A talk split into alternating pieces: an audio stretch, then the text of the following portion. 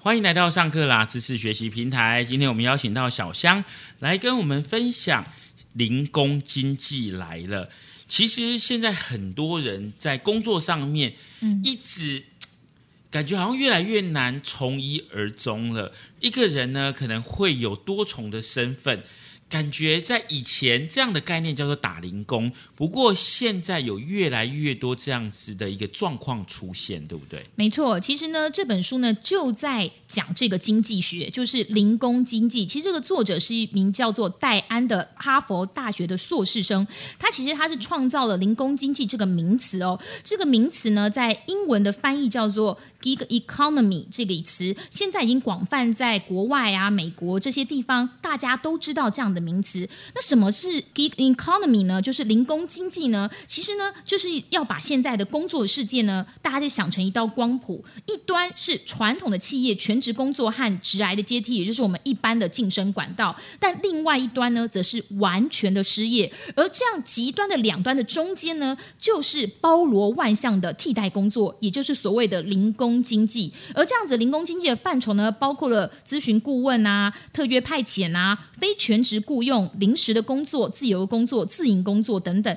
也就是说，所有的这种接案工作。只要不是全职的工作，都可以算是零工经济。为什么现在这个零工经济这个一词会在国外，甚至在台湾现在也要适用呢？其实时代的变迁就是非常非常的快速。我们现在在毕业的时候，将面对的是一个迥异于以往的工作世界。我们不能够指望说从单一的工作里面得到保障，而是要规划在整个职涯中做许多的工作，而且这样的年资呢，可能会落在三到五年之间。而跟以前我们所谓一个工作就可以做三五十年，已经是完全不一样了。那这样子要怎么样实现这个零工经济的具体目标呢？其实呢，这个书里面也有分享到，就是说，如果你要成为一个零工经济的赢家，需要改变一些工作的方式哦。也就是说，如果你是全职的员工，而是不变的身份的话，也可以做这个零工经济的赢家。也就是说，你要改变一些工作思维，要从员工的心态转移到机会心态。抱持的员工心态的工作者就会问说：“诶，我能得到什么样职位？”这是我们以前大家一般来。做的一些想法，就是我们做了一个工作之后，通常都会想说：，哎，我要往上晋升，我要做协理，我要做经理，我甚至我要做总经理。但是现在保持机会心态工作者，就是问说：，我能做什么工作？我还能贡献什么样的价值？我能够做多重多少的工作？也就是现在在零工经济真正的赢家，就是要改变自己的心态。因为过去哦，大家员工心态的工作者都是把安全感、财务稳定还有专业发展。拱手让给这个雇主来摆布，他们依赖雇主实现成功，取得财务上的保障。但是，如果你现在能够转变思维，保持着主动积极的机会心态，风险也会比较低。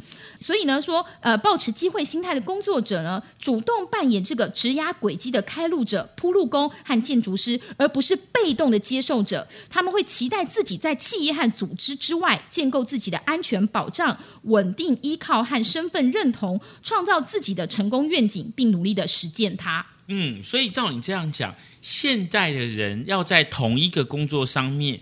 能够有一个晋升的机会或管道的话，也就越来越少了。因为每一个人在一份工作上面，可能做的时间并不长，对不对？对，其实这个就是这个零工经济学里面，在整本书里面一直强调的重点，就是大家要有这样子的预备心。就是说，我们现在面对的世界，恐怕是全额的保障的这个工作将会越来越少。大家都很喜欢把一些工作委外给一些临时工作者，因为为什么呢？因为全额工作保障者就是我给你全新的工作，我要付给你劳退金啊，我要付给你劳健保啊，还有退职金啊，这个有年终啊。但是如果我委外给一个呃临时雇约者的话，我很多公司的成本都可以省掉。也就是我们现在面临的世代，在这样转变当中，我们自己要用什么样的心态去面对这样整个全世界的转变？我要再次强调，这是一本翻译书，所以这个书里面特别讲到说，现在的国外都是这样的潮流，代表台湾，你们看，大家看看台。台湾现在其实也是，所以他在里面就举了一些例子，像是说他有讲到说里面有一个叫凯撒林的一个真实的案例，他是说他其实原本是在呃广告代理商担任是全职工作，后来呢他就常常发现说，诶，他真的志向呢是在做室内设计，而不是广告，但他没有设计业的人脉和经验，但是他有无比的决心，于是呢他就先在一个高档的家具店找了一份周末兼差的工作，那这份工作呢给了他管道，因此呢他就可以先从室内设计业建立起。联络网也建立了一些人脉，而不到一年时间呢，他辞去了全职的工作，自己就开了一间室内设计的公司。就是也就是说，他把原本的兼差工作变成了新产业也跟创业的敲门砖。那当然你会想说，哈，如果这样子的话，是不是也就是说我们一定都要去创业？其实也未必。这本书里面就讲说，你也可以做一些实验性质的工作，用副业来试水温。譬如说，你可以想一想说，你的兴趣在哪里？就像是它里面又举个例子，他就说呢。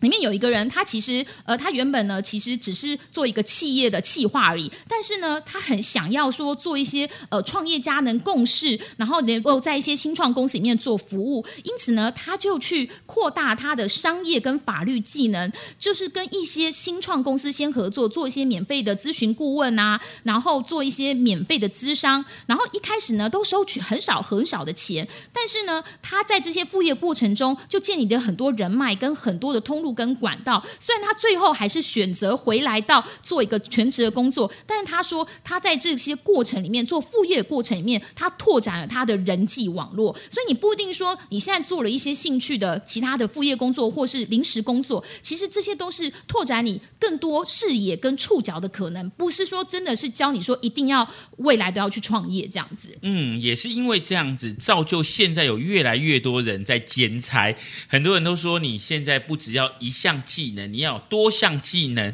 这样子呢，才能够让你的这个工作呢更加的丰富，而且重点是能够赚更多的钱。也就是因为这样，有了这所谓的斜杠时代的来临。没错，大家现在都知道说有一个斜杠人生哦，就是说你要做很多兼职的工作，可能才能够保障你的未来。这是大家所要面临到的一个真的很真实的世界。就是说，现在雇主愿意保障劳工权利，其实是越来越少，所以你必须要。多加的充足自己的技能跟人脉，当然呢，你可以先想想你有几个筒子，在这书里面就有分享到说，你先想想自己有怎样的经验，有怎样的能力，有怎样的兴趣跟目标，然后把这些技能跟目标都写下来，看看自己有分别有几个筒子里面装了什么东西，然后可以来作为不同多职的身份。也因此，呃，这个书里面就分享到，就是说，如果你在培养新技能、扩大人脉，或是想要做。多职身份的时候呢，可以先想一想，你有哪些途径可以建立这个多样化的工作组合？你的工作组合要纳入哪些工作？可以善用哪些技能、人脉和知识，创造这样新工作的机会？当然，这个书里面也特别强调，如果你要在做一些这个临时工、做一些零工经济的未来的发展的时候呢，你要先想到这个最坏的状况。你的最坏状况是什么？比如说，你今天真的有一天。决定要把自己全职的工作放弃，要去创业。其实你想到最坏的状况是什么？应该就是可能会有一段时间没有工作，或者是创业会失败。对，其实一定要先想到最差的情况，就是说有没有可能你无家可归？你有没有可能一文不名？也就是说，你真的是连吃饭的钱都没有了。在这个时候呢，其实书里面还是要跟大家说，要具体的描述风险哦。一旦呢，这个具体的把一些情绪化、模糊的恐惧，全部都把它。呃，具体的描写下来，你就会知道自己可能遇到的风险是什么，然后拟定行动计划表来降低你所有这个风险，你能控制它的因素，然后呢，再决定说哪些风险是不是真的很大，或者是可能很高，可能性很高，才再决定要不要采取这样的行动。嗯，所以呢，好好的让你自己能够有多样的技能，然后在你的职场上面发挥更多元的一个角色，这就是《零工经济来了》这本书里面想要跟大家传达最重要的一个宗旨跟目的哦。以上就是小香为我们揭露有关《零工经济来了》这本书的重点内容。如果你对这本书有兴趣的话，也可以上乐天 Kobo K O B O 的网站上面了解详细的资讯。